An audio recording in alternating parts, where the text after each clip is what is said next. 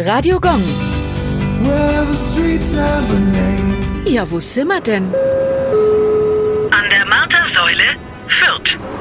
Diese kleine Straße befindet sich im Stadtteil Schwand, Ecke Friedrich-Ebert-Straße. Dort befindet sich eine Martersäule. Sie erinnert an die Sage um den tragischen Tod der Tochter von Ritter Rapodo von Kühlsheim. Weil die Frau des Ritters schwer erkrankt war, schickte er die Tochter zur Martinskapelle auf der anderen Seite des Wiesengrunds, um für die Gesundung der Mutter zu beten. Doch der Fluss führte Hochwasser und das junge Mädchen ertrank. An der Stelle, wo ihm der Leichnam seiner geliebten Tochter übergeben wurde, ließ der völlig gebrochene Vater die Martersäule errichten. 600 Jahre nach dem Tod des Ritters wurde übrigens auch nach ihm eine Straße benannt, die Kühlsheimstraße in Burg Farnbach. Radio Gong. Well,